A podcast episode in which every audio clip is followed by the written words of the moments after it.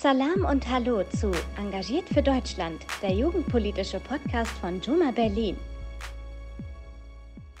Herzlich willkommen zur finalen Staffel von Engagiert für Deutschland. In dieser Folge treffen wir unsere Gäste aus Staffel 1 erneut und befragen sie nach ihren Erfahrungen, Erfolgen, Misserfolgen, Wünschen und Forderungen im politischen Betrieb.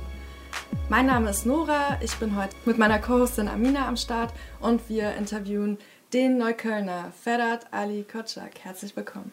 Dankeschön für die Einladung. Du bist im Superwahljahr 2021 erfolgreich gewesen und konntest seitdem ein politisches Mandat bekleiden. Heute wollen wir uns auf eine Reise mit dir durch diese Zeit begeben. Kannst du uns zu Beginn vielleicht ein wenig vom Wahlabend und den darauffolgenden Tagen erzählen, von deinen Gefühlen dabei? Nimm uns doch mal mit. Vom welchem Wahlabend? 2021 oder die Wiederholungswahl jetzt? 2021. 2021. Ähm, 2021 äh, war für mich gar nicht so spannend, äh, weil ähm, ich im Prinzip einen relativ sicheren Platz hatte. Ähm, ich somit genau auch wusste, die Linke wird jetzt nicht so krass äh, einknicken, ähm, wie wir es jetzt 2023 erwartet haben. Ähm, und ähm, genau hatte schon im Vorfeld ein relativ sicheres Gefühl. Was für mich halt wichtig war, wie schneidet mein Bezirksverband ab, äh, Neukölln. Vor allem, ähm, weil wir da halt auch innerhalb der Linken eine ganz andere Politik fahren. Ihr wisst ja, vorher gab es halt eine Regierungskoalition aus Linke, SPD und Grüne. Und wir in Neukölln haben schon damals, wie jetzt auch, einen Oppositionswahlkampf gemacht, ähm, weil wir mit vielem dieser Regierungskoalition aus 2016 nicht zufrieden waren. Und äh, dementsprechend war es für mich wichtig zu schauen, okay, was schaffen wir in Neukölln? Und wir haben echt viel geschafft 2021 in Neukölln. Wir hatten fast einen Direktwahlkreis gewonnen, zum ersten Mal bundesweit äh, in, einem, äh, in, in, Westwahlkreisen. Ähm, und ähm, wir haben vor allem ähm, unsere, unsere Stimmanteile in der Bezirksverordnetenversammlung, im Bezirksparlament erhöht sodass wir auch einen, äh, einen Stadtratsposten nun hatten und mussten uns überlegen, wie wir damit umgehen. Also der Wahlabend war, war schon spannend ähm, und ich war natürlich glücklich, dass ich, dass ich drinne bin.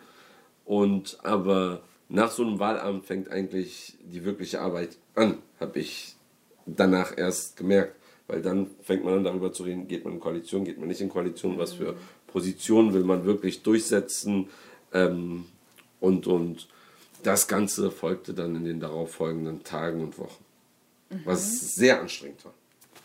Wie war denn deine Rolle bei den Koalitionsverhandlungen? Also kannst du uns vielleicht so einen kleinen Einblick in die äh, Aushandlungsprozesse geben? Also erstmal haben wir natürlich in Neukölln mit meinem Bezirksverband besprochen, was sind unsere Mindestanforderungen. Und ähm, für mich waren vor allem äh, Themen wie Defund the Police, äh, Racial Profiling bekämpfen, äh, zentral, aber auch die Umsetzung des Untersuchungsausschusses zum äh, Neukölln-Komplex, zur rechten Anschlagsserie Neukölln. Ähm, und vor allem die Umsetzung von Deutsche Wohnen und Co. enteignen. War ähm, eines der zentralen Forderungen, an denen es äh, für uns in Neukölln ähm, kein Vorbeigehen oder Abschwächen gab. Und ich saß halt in den Koalitionsverhandlungen im, äh, im, in der Runde, wo es um Klima, Umwelt, Tierschutz und Verbraucherschutz ging, ähm, weil ich mich ähm, genau entscheiden musste am Anfang, welche Themen will ich dann eigentlich im Abgeordnetenhaus machen. Und für mich war es wichtig, dass ich vor allem Sprecher für antifaschistische Politik werde. Ähm, teilweise bediene ich damit ja auch das Thema äh, Antirassismus. Ähm, vor allem wollte ich im Innenausschuss sitzen, da wo es um die Polizei geht ähm, und Verfassungsschutzausschuss, wo es für mich wichtig ist, okay, ähm, ich habe ja meine Wurzeln äh, in der kurdischen Community, welche Gruppen werden dort beobachtet ähm, und, und vor allem auch welche linke Gruppen werden kriminalisiert, auch vom Verfassungsschutz. Diese beiden Themen waren wichtig und dann habe ich, äh, da wir nicht so viele sind äh, im Abgeordnetenhaus, äh, auch noch gesagt, okay, ich würde auch noch supporten im Bereich Klima. Ich war in den letzten Jahren aktiv in der Klimagerechtigkeitsbewegung. Vor allem ging es mir da sehr stark darum, Antirassismus, globaler Süden, Ausbeutung Also auch sozusagen im Bereich Klima, aber immer mit so einem antikapitalistischen Blick. Und ich dachte mir, okay, was kann man auf der Landesebene für eine Politik machen, in der ich äh, wirklich meine grundlegende Kritik am System auch äußern kann. Das war für mich Klimapolitik. Deshalb habe ich dann auch äh, dem, den, das Angebot bekommen, klimapolitischer Sprecher zu werden, weil der klimapolitische Sprecher von vorher auch äh, nicht mehr reingewählt wurde. Und so saß ich da. In die in, in äh, wollten sie mich nicht drin haben, weil Defund the Police oder Abolish the Police für parlamentarische Politik irgendwie linksradikaler Quatsch ist. Keine Extremismustheorie. ähm, und genau, und deshalb äh, saß ich dann da in den Koalitionsverhandlungen und habe eigentlich eine krasse Erfahrung gemacht. Das läuft wie auf dem Bazar. Äh, genau, die, wenn die eine Seite nicht einverstanden ist, dann steht sie auf und sagt so, nein, dann gehen wir jetzt, dann brechen wir die Koalitionsverhandlungen ab. Und dann sagst du, nee, nee, komm mal und so, wir machen den Preis so und so. Ich dachte mir, was geht hier ab? Du gibst einen Teil deiner Identität auf, die geben einen Teil ihrer Identität auf. Man versucht so Kompromisse zu finden. Und die Frage ist halt, wie viel Identität gibst du eigentlich auf? Vor allem in so einer Dreierkonstellation mhm. hast du halt viel mehr Punkte, wo du Kompromisse eingehen musst. Und ich fand das halt sehr schwierig. Vor allem im Nachhinein, ich habe ja nicht alles mitbekommen. Im Bereich Klima war alles safe. Die SPD wollte nicht, die Grünen wollten und wir wollten auch. Wir wollten mal ein bisschen mehr, aber haben gesagt, okay, so wenn die Grünen das wollen, dann ist das schon safe so im Bereich Klima. Ähm, und dann habe ich auch im Nachhinein gemerkt, so vor allem, ey, wir als Linke sind doch eigentlich gegen Abschiebungen. Warum steht das so nicht im Koalitionsvertrag? Genau, und dann wurde mir erklärt, so, ja, wir haben jetzt hier eine humanitäre Abschiebepolitik. Ich so, Abschiebungen sind nicht humanitär.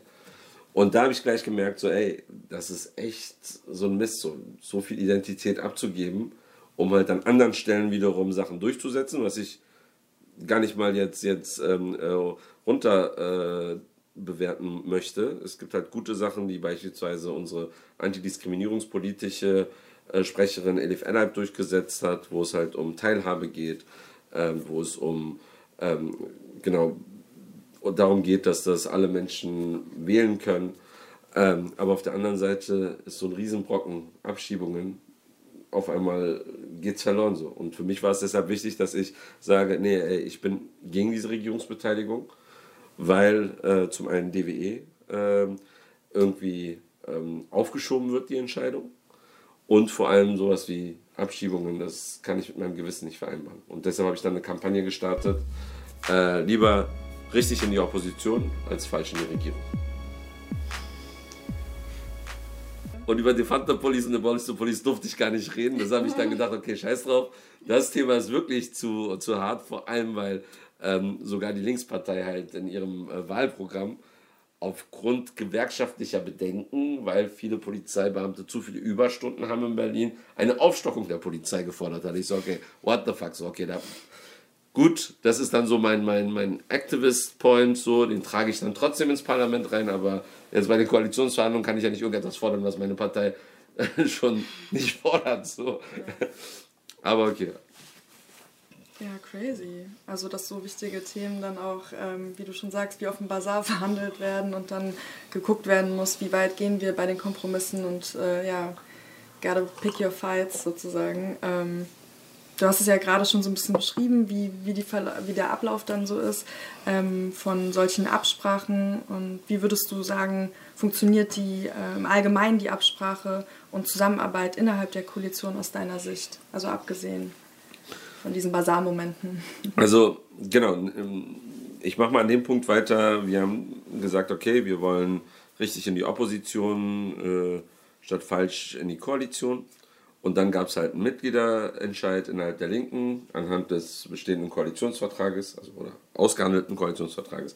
Dann haben 25 Prozent derjenigen, die abgestimmt haben, äh, der linken Mitglieder für die Koalitionsvereinbarung, nee, gegen die Koalitionsvereinbarung gestimmt und der Rest dafür.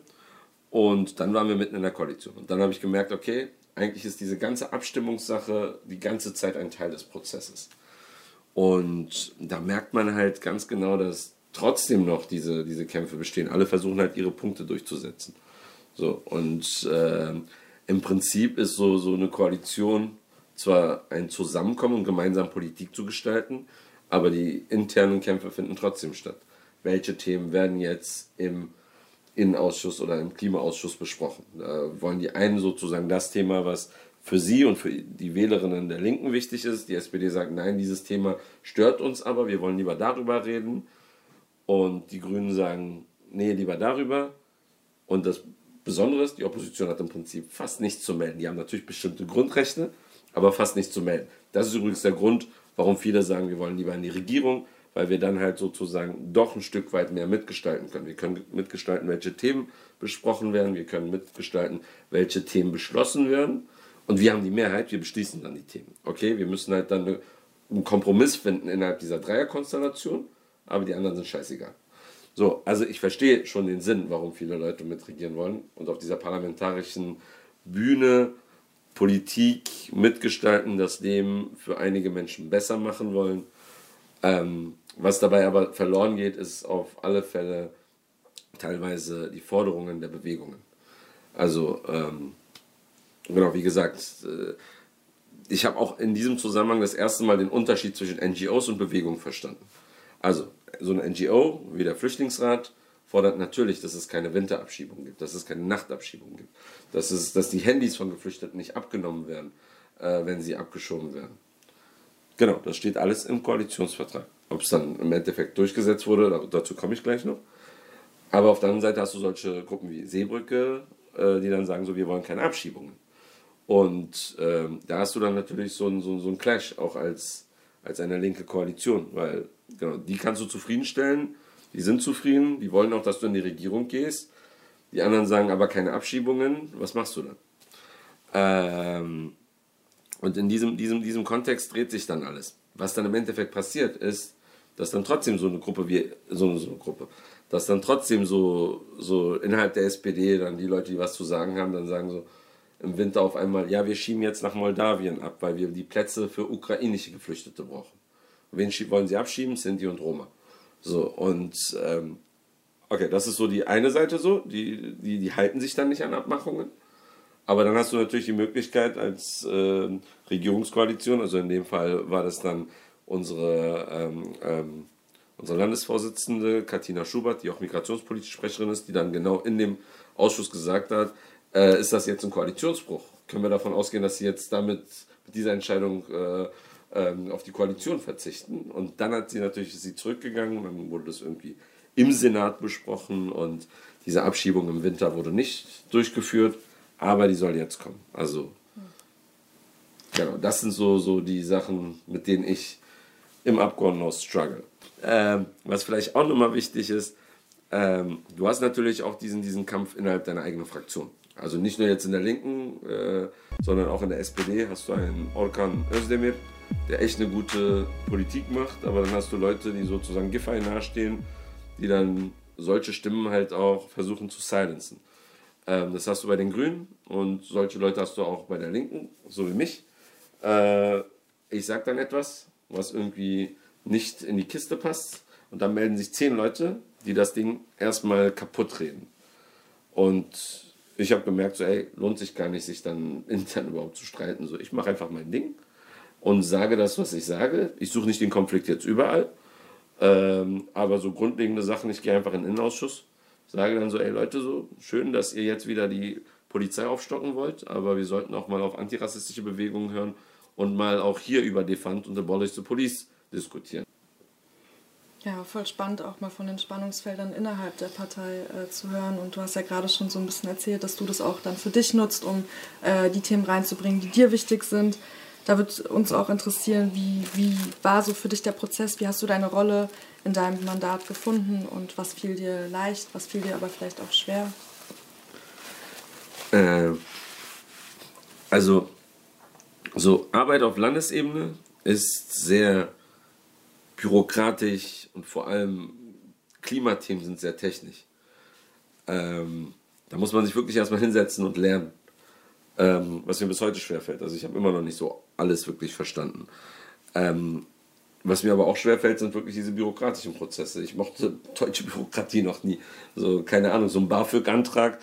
Äh, zum Glück so, ey, ich habe es dann irgendwann ausgefüllt, abgesendet, weil ich wusste, die werden eh nochmal mir zurückschreiben und dann das, das, das fehlt, okay, dann machen wir es nochmal.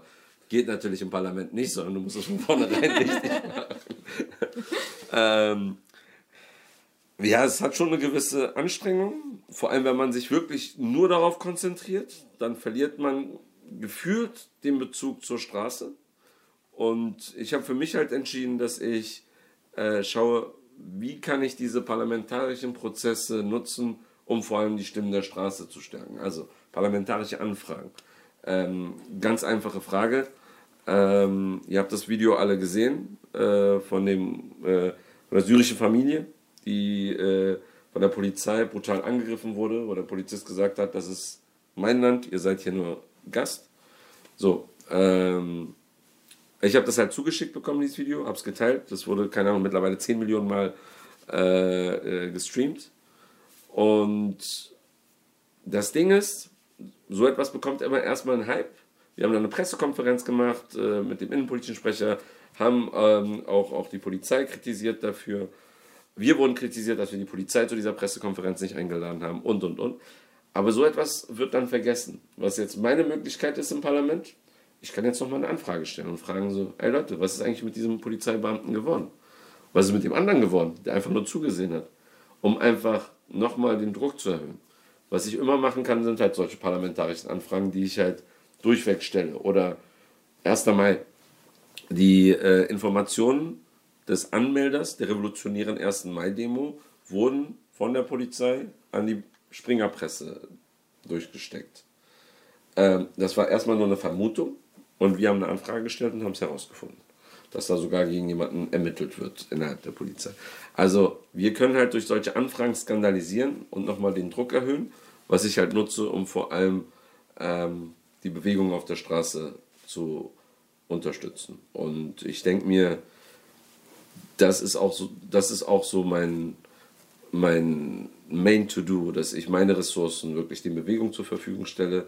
Ich bin ein unangenehmer, unangepasster Abgeordneter im Abgeordnetenhaus. Ich habe deshalb nicht so viele Freunde dort. Aber ich ziehe meine Stärke äh, von der Solidarität auf der Straße und gebe das halt auch äh, an die Straße zurück. Und äh, was ich meiner Fraktion immer gesagt habe, so, ich werde hier keine Entscheidungen mittragen, äh, die dazu führen, dass ich, wenn ich in drei Jahren nicht mehr hier im Abgeordnetenhaus bin, mich auf der Straße nicht sehen lassen darf. So, ich will einfach mein Gesicht wahren. Ich, ich kämpfe seit meinem 16. Lebensjahr äh, gegen Rassismus, gegen Nazis, äh, habe meine antikapitalistischen Positionen und ich werde mich nicht nach links und rechts bewegen, weil wir hier jetzt in der Koalition sind oder genau oder aus irgendwelchen anderen Gründen, sondern ich bleibe meiner Linie treu und ich bleibe den Menschen treu, mit denen ich bis jetzt gekämpft habe authentisch, ja. Genau sowas brauchen wir auch. Also. Ja, Dankeschön, das bestätigt mich. wie sieht denn seitdem so dein Alltag aus? Kannst du uns so ein bisschen erzählen, wie ein typischer Arbeitstag bei den Neuköllner aussieht? Ähm, aufwachen, Handy schauen, Social Media, überlegen, was kann ich posten, gibt es irgendetwas, was dringlich ist, äh, was gerade aktuell ist, oder kann ich irgendwie aus meinen meine Reserven jetzt irgendwie schöpfen, ähm, irgendein Video, was ich noch nicht gepostet habe. Ähm, viel dreht sich bei mir in erster Linie um, um, um Social Media und um die Öffentlichkeitsarbeit, aber natürlich Mails abchecken, gucken, Absprachen, gibt es Termine, gibt es einen Ausschusstermin, gibt es ein äh, äh, Präsidium diese Woche, ähm, muss ich eine Rede dort halten, ich bekomme ja auch nicht so viele Reden. Also okay, in meinem Themenfeld ist das vielleicht auch ein bisschen komplizierter, aber ich glaube, viele Leute ähm, wollen auch nicht, dass ich so viel Öffentlichkeit bekomme. Also hole ich mir die Öffentlichkeit über Social Media natürlich. Und ähm, genau, gibt es irgendetwas, wo wir eine Presseanfrage stellen können, wo wir eine Pressemitteilung versenden können. Ähm, beispielsweise jetzt die pauschalen ähm, Verbote, die es zum Nakba-Gedenken äh, gab, also die, die, die Demos äh, von Palästinenserinnen äh, zu Gedenken der Vertreibung aus ihren Dörfern, aus ihrer Heimat äh, wurden im letzten Jahr pauschal verboten. Jetzt fängt morgen ähm, ein Gerichtsprozess dazu an, weil einige linke Aktivisten doch gesagt haben, ey, wir wollen uns versammeln so. Wir lassen uns jetzt nicht pauschal das verbieten, so, das ist ein Versammlungsrecht. Und ähm, genau, gegen die laufen wir jetzt Verfahren. Und ich habe dann eine Anfrage gestellt, Antwort bekommen, äh, warum die Polizei das alles verboten hat. fand das sehr suspekt, habe eine Pressemitteilung dazu gemacht und jetzt habe ich heute angefangen, äh, zu dieser, ähm, zu dieser Kundgebung vom Gerichtsprozess zu mobilisieren. Ich werde da auch äh, reden und genau so dreht sich eigentlich mein Alltag. Heute war ich äh, bei der Eröffnung der Kotti-Wache, also nicht bei der Eröffnung, sondern beim Gegenprotest. Genau, also jeden Tag gibt es irgendetwas. Am 19. Februar ist Hanau-Gedenken. Ähm, genau, die Veröffentlichung ist wahrscheinlich erst, äh, erst danach, aber wichtig ist halt, die Sichtbarkeit auf der Straße zu wahren, aufrechtzuerhalten und immer zu zeigen, ähm, dass ich nicht in irgendwelchen Bürogebäuden irgendwelche bürokratischen Shit mache, sondern dass ich wirklich äh, an der Seite der Menschen auf der Straße kämpfe. Und so sieht halt mein Alltag deshalb aus. Absolut. Busy, busy. Das klingt auf jeden Fall nicht so, als hättest du äh, viel Freizeit. Deswegen die Frage, wenn du das alles gewusst hättest, wie, wie dicht das ist und äh, die, wie kompliziert das auch ist und wie umfassend das ist, wenn du das gewusst hättest, bevor du kandidiert hast, hättest du trotzdem kandidiert? Also sagen wir mal so, die Kandidatur hat nicht viel in meinem Leben dahingehend verändert, dass ich äh, äh, einen, einen, übermäßigen politischen Aktivismus äh, in meinem Alltag fahre, äh, sondern ein anderer, anderer Zeitpunkt hat viel mehr in meinem Leben verändert. Ich meine, ich bin schon seit meinem 16. Lebensjahr aktiv, aber immer im Gleichgewicht. Freizeit mit Freunden weggehen, äh, genau, Uni machen, arbeiten und trotzdem Aktivismus. Ähm, das war sozusagen so etwas Besonderes in meinem Leben und hatten war aber nicht das, was alles eingenommen hat. Ähm, 2018, nach dem Anschlag auf meine Familie und mich, den wir nur knapp überlebt haben, hat sich das alles massiv verändert. So, ich bin aufgewacht mit Aktivismus, ich bin eingeschlafen mit Aktivismus. Der ganze Tag war äh, durchgeplant. Irgendetwas musste ich immer machen. Es war auch eine Art und Weise, wie ich sozusagen diesen, diesen Trauma und meine Angst halt äh, bewältigt habe. Aber andererseits hat der Zuspruch äh, mir gezeigt, dass es jetzt, also ich habe mir das nicht ausgesucht, aber ich habe jetzt eine Verantwortung. Und das ist jetzt sozusagen bis, zum, äh, bis zur Wahl ins Abgeordnetenhaus so weitergegangen. Und jetzt hat sich verändert, dass natürlich zum Aktivismus auch dieses Parlamentarische dazukommt. Aber ich sehe das halt als eine andere Plattform. Und ich bin Aktivist im Parlament. Also ich mache sozusagen immer noch meinen Aktivismus, aber mit anderen Ressourcen, mit anderen Möglichkeiten. Und deshalb hat sich im Prinzip dahingehend nicht viel geändert. Nur eine Sache hat sich geändert. Ich dachte, wahrscheinlich, wenn ich im Parlament bin, Abgeordneter bin, dann wird mein Aktivismus nachlassen, weil die Leute dann sagen so, oh, okay, wir wollen jetzt nicht jemanden reden lassen, der von der Partei ist, dann müssen wir auch andere Leute von Parteien reden lassen. Das ist nicht so, die Leute nehmen mich als Aktivisten wahr, nicht als Politiker und deshalb soll ich trotzdem immer überall reden. Was ich gut finde, das, ist, heißt aber natürlich, dass ich vom Aktivismus nur ganz wenig äh, Zeit mir einsparen konnte, um halt diese, diese politische, parteipolitische Ebene dann weiter fortzuführen. Aber es ist okay, ich schaffe diese Räume und ich lerne auch langsam wieder Räume für mich zu schaffen, um auch mal tief Luft zu holen. Ich hatte äh, in den letzten zwei Jahren vor allem gemerkt, äh, ich bin mittlerweile wie so ein altes Handy, dessen Akku du irgendwie auflädst und nach fünf Minuten ist Akku wieder alle. Bin dann in Urlaub gefahren, zwei Wochen, kein Handy, gar nichts, habe voll Energie getankt und auf einmal komme ich hier an und äh, das erste, was ich mitbekomme, ist irgendetwas mit einer rechten Anschlagsserie, Nazi-Terror oder Polizeigewalt und schon voll drin und Akku wieder am Arsch und äh, im Prinzip äh, lade ich mich von Nacht zu Nacht immer mehr auf, um, um immer wieder auf, um halt den Tag zu überstehen. Und lerne jetzt langsam dadurch, dass ich auch einen Therapieplatz nach fünf Jahren endlich bekommen habe, aber auch erst nach fünf Jahren gecheckt habe, dass ich Unterstützung brauche, wie ich wirklich ähm, Ressourcen aufbauen kann, um als Aktivist und auch als Abgeordneter nicht wirklich dann äh, einzugehen. Mhm. Ja, es ist so wichtig, Thema Selbstfürsorge, ähm, gerade wenn, wenn, wenn man so einen vollen Teller hat, ähm, dass das nicht untergeht, damit es auch nachhaltig ist, weil mhm. man darf sich nicht selber ähm, in dem Kampf ja, zu sehr verausgaben, sodass man dann schnell wieder verschwindet. Wir brauchen sowas langfristig und äh, mhm. vielen, vielen Dank für die Einblicke, die du uns in dem ersten Teil gegeben hast. Ich danke dir.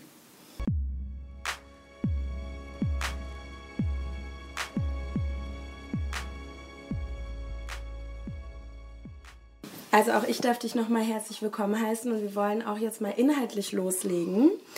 Ähm, und zwar geht es auch vor allem um, um Community-Fragen, weil bei WählerInnen ähm, entsteht ja sehr oft der Eindruck, dass im Wahlkampf man sehr nah bei der Wählerschaft ist und dann nach dem Wahlkampf eben nicht mehr. Ähm, du hast schon ganz, ganz viel über deinen Aktivismus gesprochen, dass du dich auch auf der Straße noch sehen lassen möchtest. Das bedeutet, du musst nah an der Wählerschaft bleiben. Wie schaffst du es sonst? Also neben dem Aktivismus, neben dem weiter auf die Straße gehen, wie bleibst du nah an deiner Wählerschaft?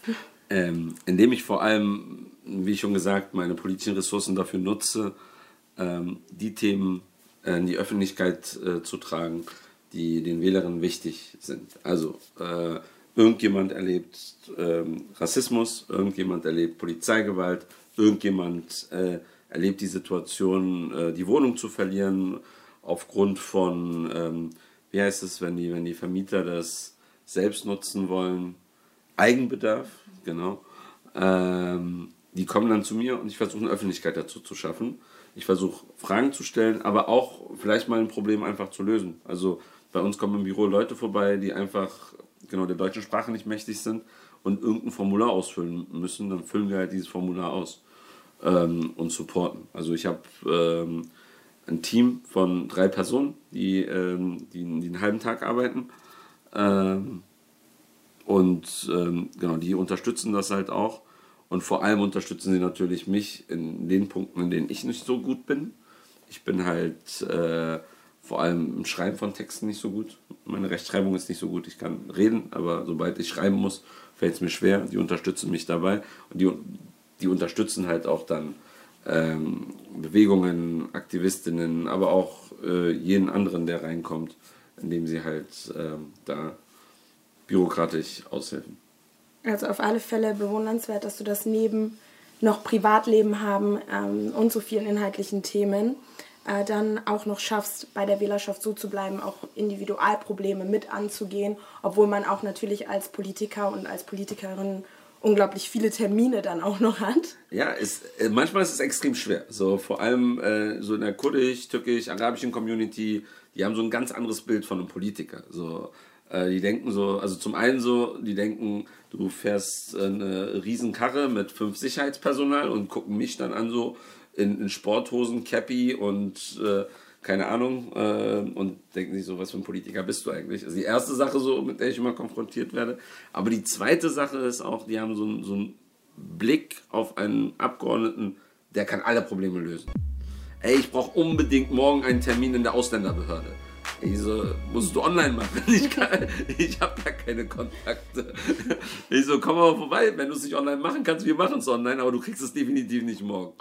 Ähm, und, und das Schlimme ist, wenn sie es dann nicht so über mich, indem sie mich direkt anrufen, lösen können und wenn sie meinen Vater kennen, dann rufen sie meinen Vater an. Dann kommt der familiäre Druck so. Und dann mein Vater so, warum kannst du das nicht lösen? Ich so, Papa, erklär dem doch mal. Ich bin, in Deutschland ist das nicht so. Hier gibt es so Gewaltenteilung. Wenn ich die Ausländerbehörde anrufen würde, die würden mir einen Vogel zeigen und sagen so, hey, so willst du uns jetzt Druck ausüben? Dann wäre es ein Skandal.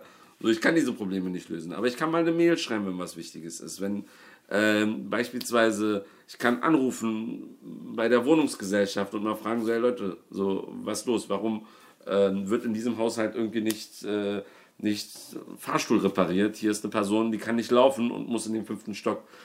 Das kommt dann halt auch nochmal anders rüber, wenn natürlich so ein Abgeordnetenbüro anruft.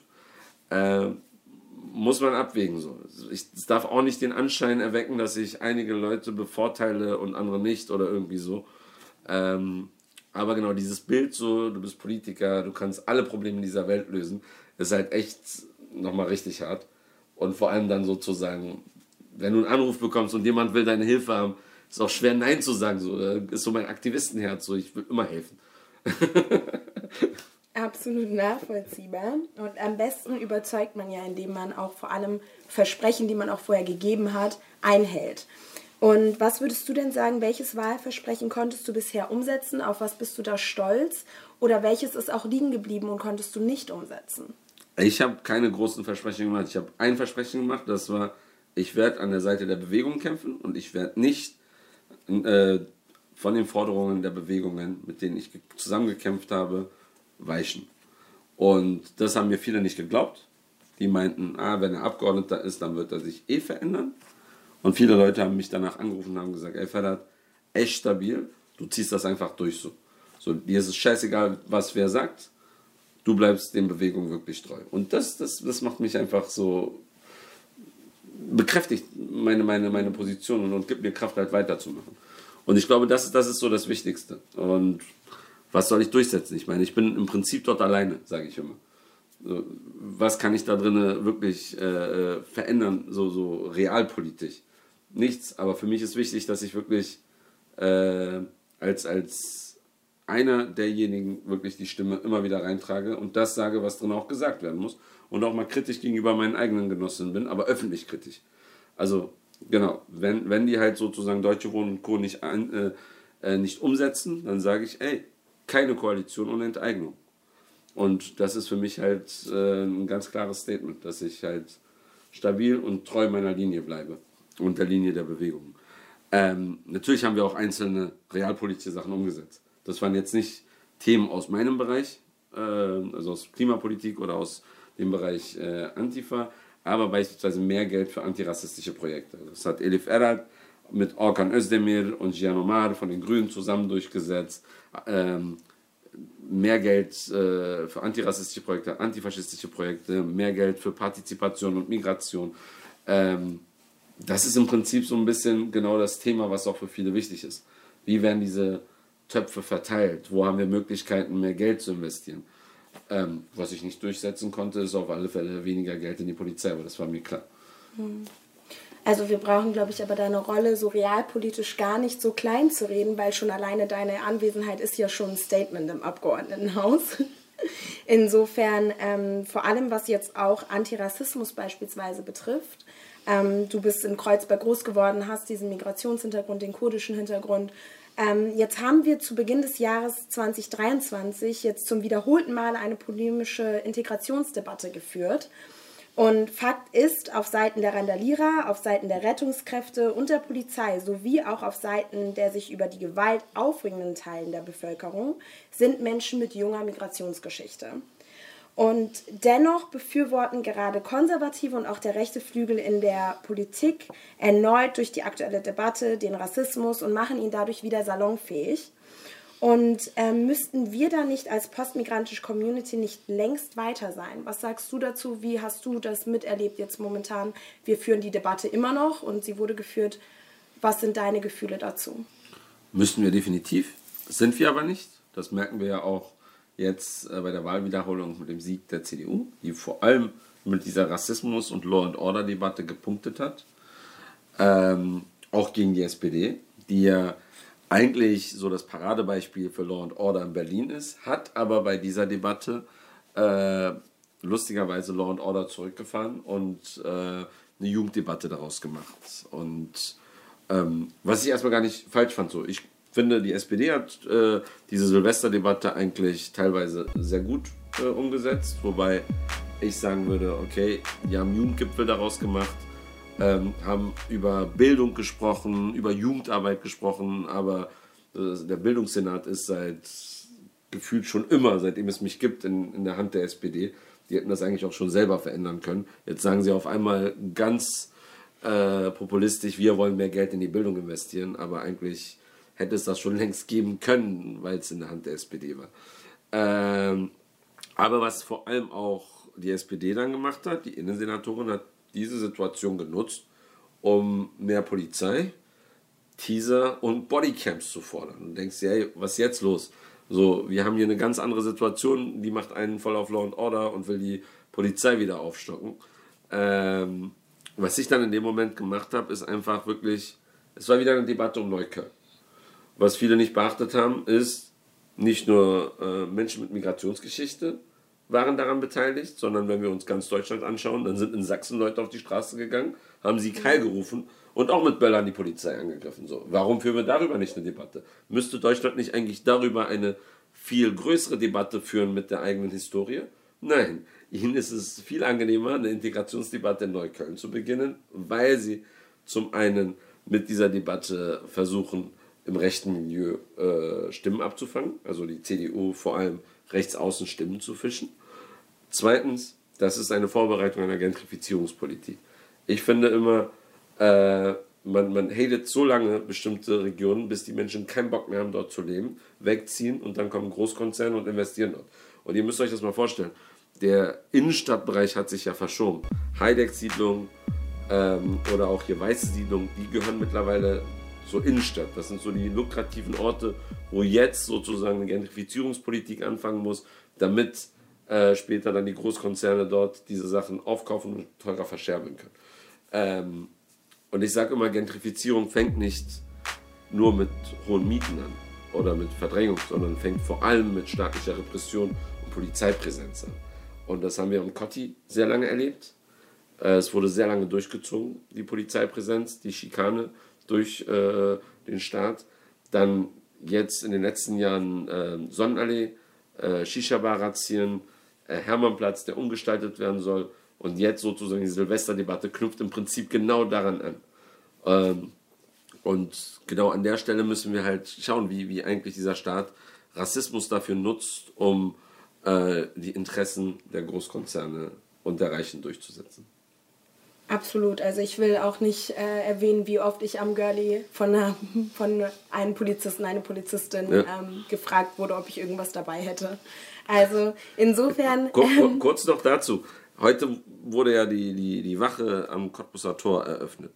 Und äh, ich habe da eine Rede gehalten, was, äh, was in dem Zusammenhang halt immer untergeht. Erstmal, so diese Polizeipräsenz löst ja keine Probleme, sondern verdrängt nur die Probleme.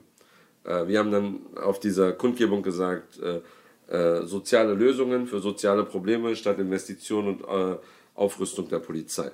Ähm, aber was viele halt dabei auch immer vergessen ist, ein großes Problem, was immer wieder benannt wird, ist äh, der Verkauf von illegalisierten Drogen am Cottbusser Tor vor, durch illegalisierte Menschen.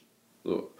Ähm, und diese Menschen kommen nicht nach Deutschland, nehmen diesen ganzen langen Weg auf sich, gehen über die äh, tödlichste Grenze der Welt, dem Mittelmeer, um dann hier Drogen zu verkaufen. Das ist einfach eine abgefuckte Migrationspolitik, die diese Menschen dazu drängt, weil sie ihren Familien helfen wollen, weil sie ihre Familie unterstützen wollen. Deshalb sind sie ja hierher gekommen. Und diese, die Lösung ist dann nicht Polizeipräsenz, die Lösung ist an dieser Migrationspolitik was zu verändern. Und ich denke, so eine Sachen sind halt wichtig und müssen benannt werden. Auch wenn man sie nicht immer ähm, auf bestimmten Ebenen in denen dann agiert wird, verändern können. Also ich merke das immer so, BVV sagt dann so, nee, es muss auf Landesebene verändert werden. Landesebene sagt, das ist ein Problem, was auf Bundesebene verändert wird. Und in diesem ganzen Wirrwarr verschwindet das alles.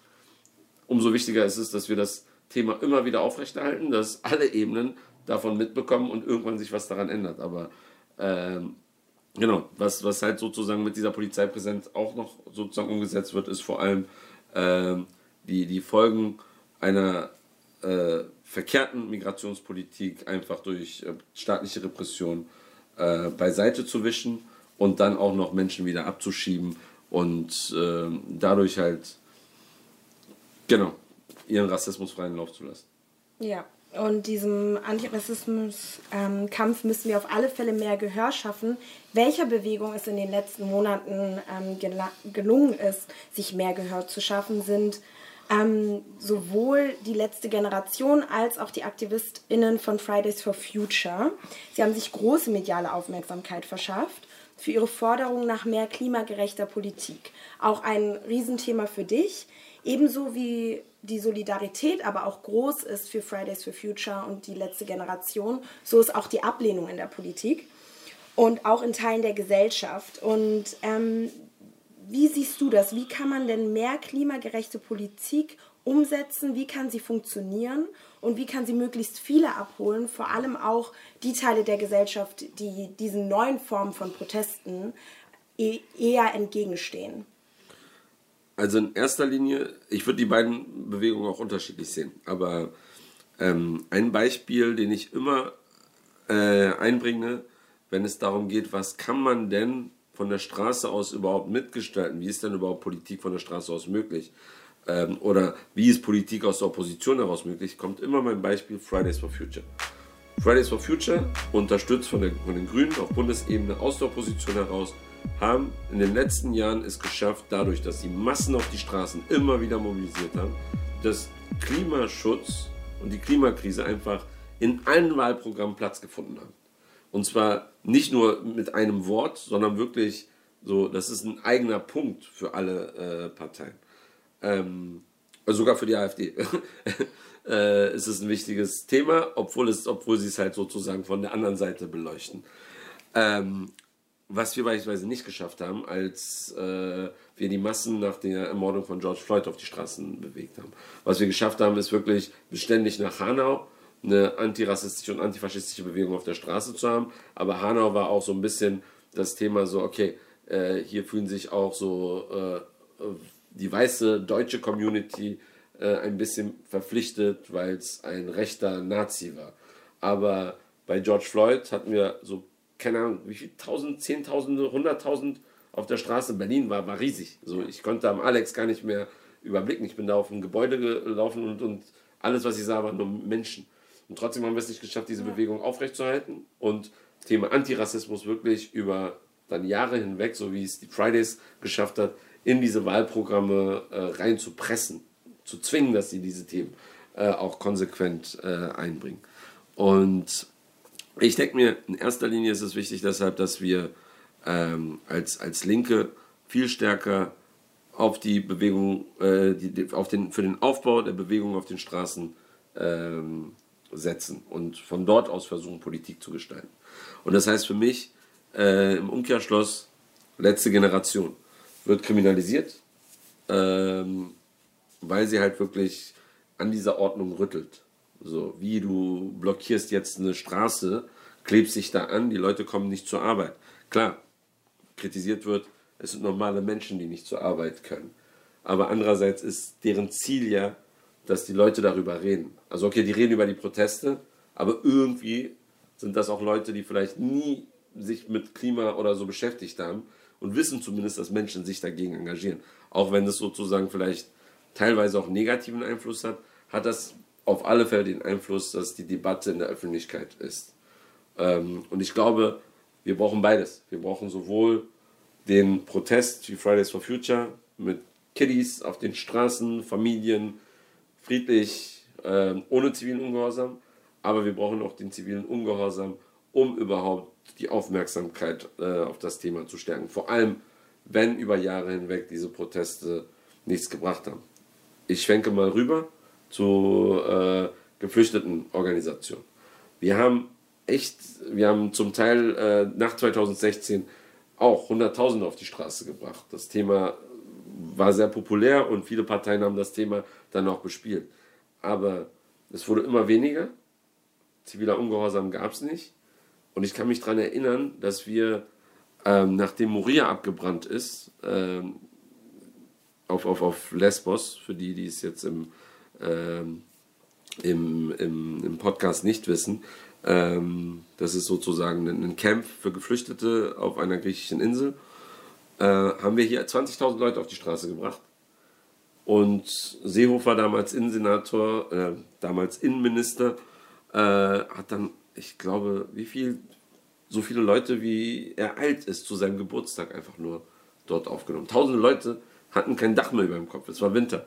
Es war regnerische Zeit. Und der nimmt nur irgendwie, keine 67, 68 Leute in Deutschland auf. Wir dachten so, ey, what the fuck? Und weißt du, da haben auch Leute gedacht, okay, wir müssen zivilen Ungehorsam machen. Aber das Problem ist, zivilen Ungehorsam mit Menschen, die von Rassismus betroffen sind, kannst du nicht machen, weil die Polizei einfach viel brutaler gegen die vorgeht.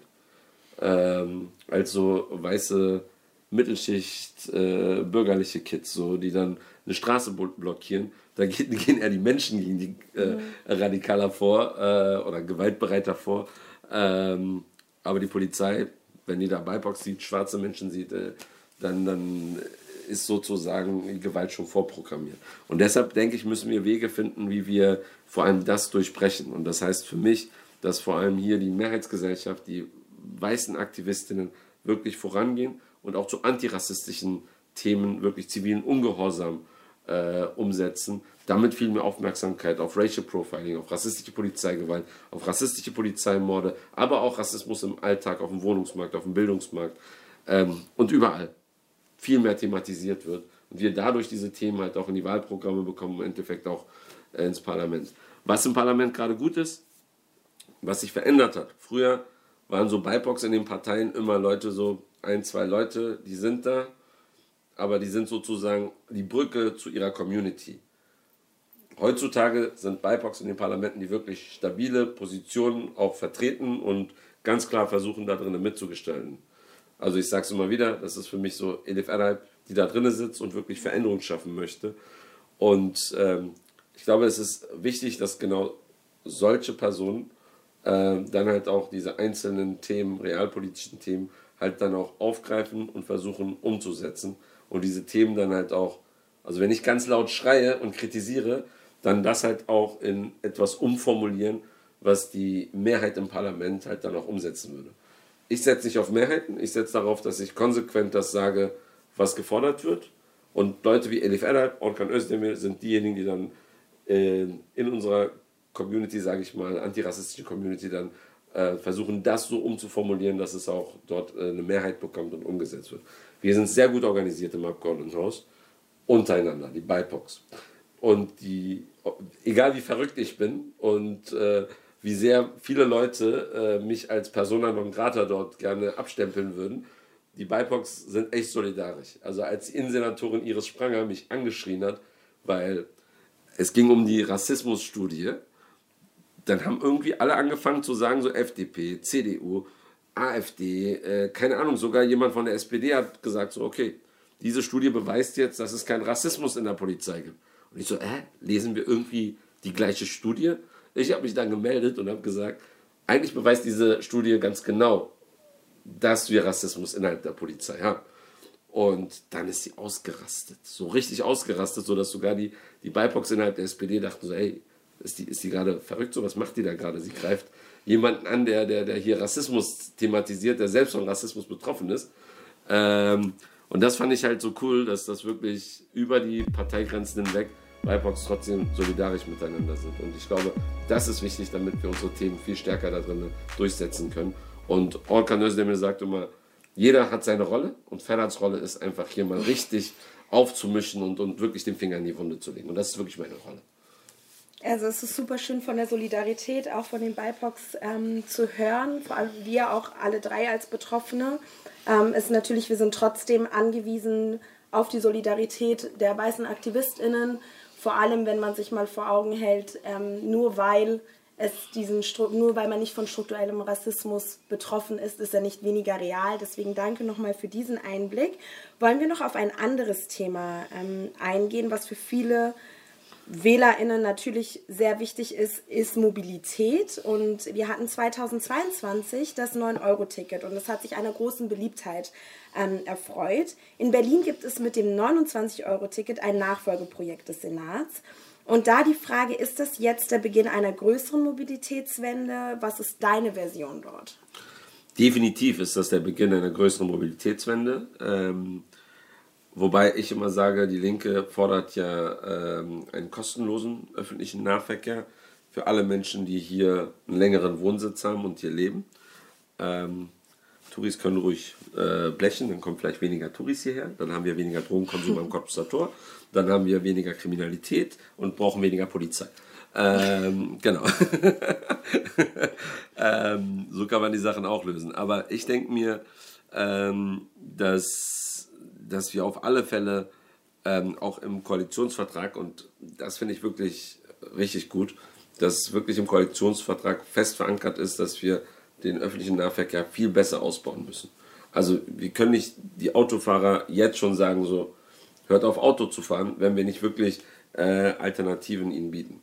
Ähm, und ich glaube, das ist der erste Schritt, der kommen muss. Und vor allem auch auf eine sehr schnelle Art und Weise, wobei wir da auch mit der SPD kämpfen. Die SPD will unbedingt die U7 ausbauen.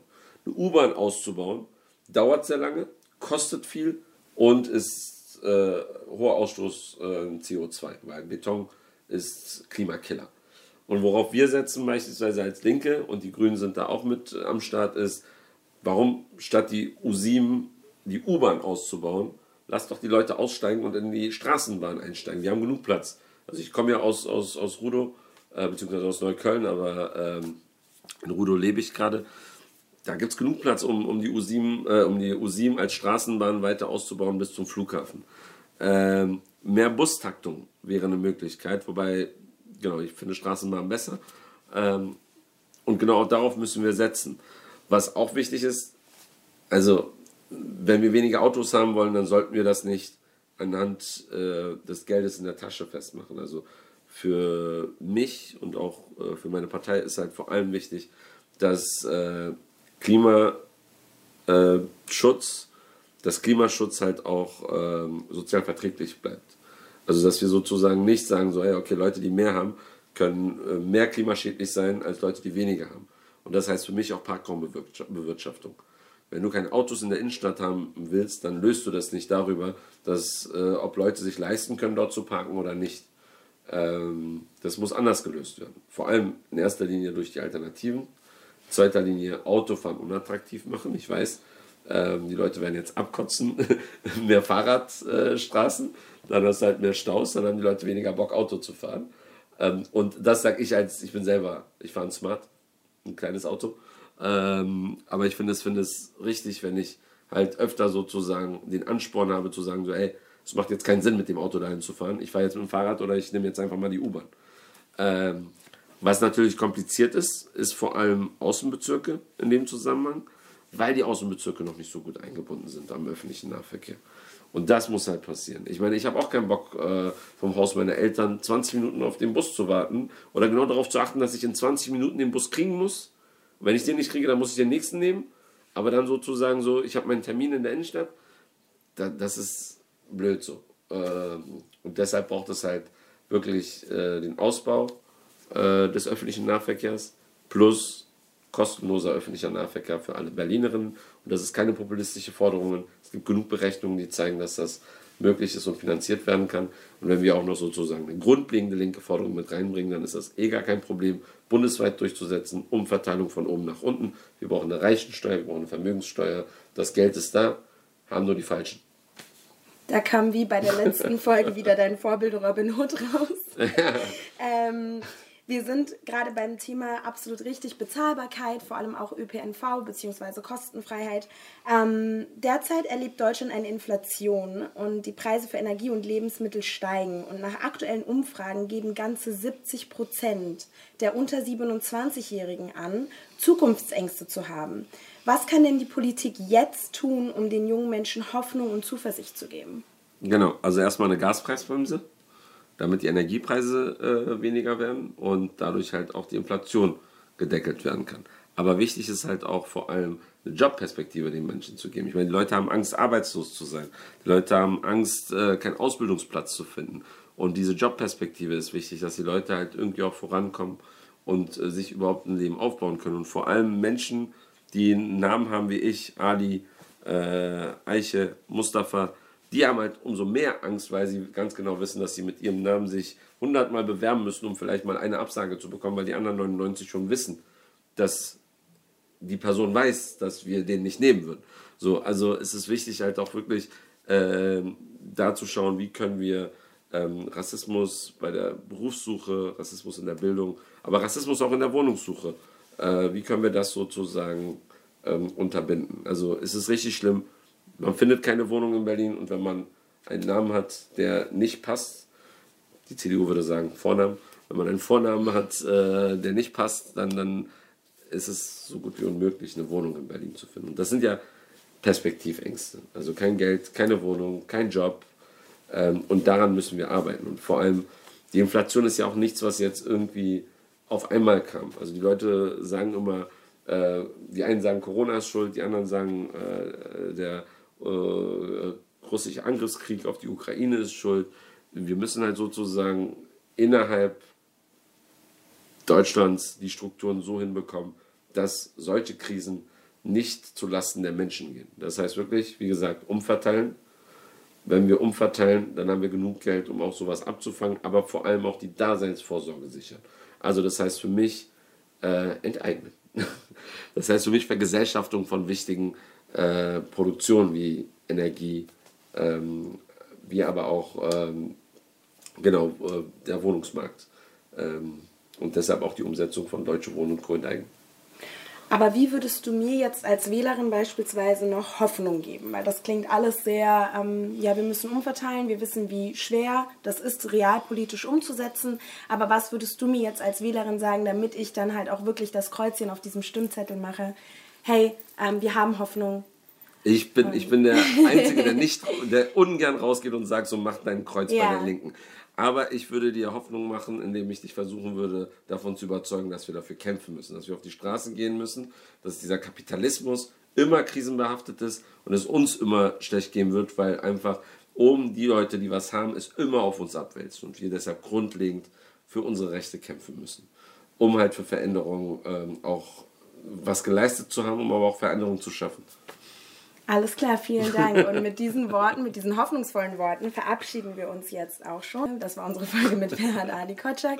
Und herzlichen Dank, dass du bei uns warst und bis hoffentlich ein anderes Mal. Hoffentlich. Bis bald.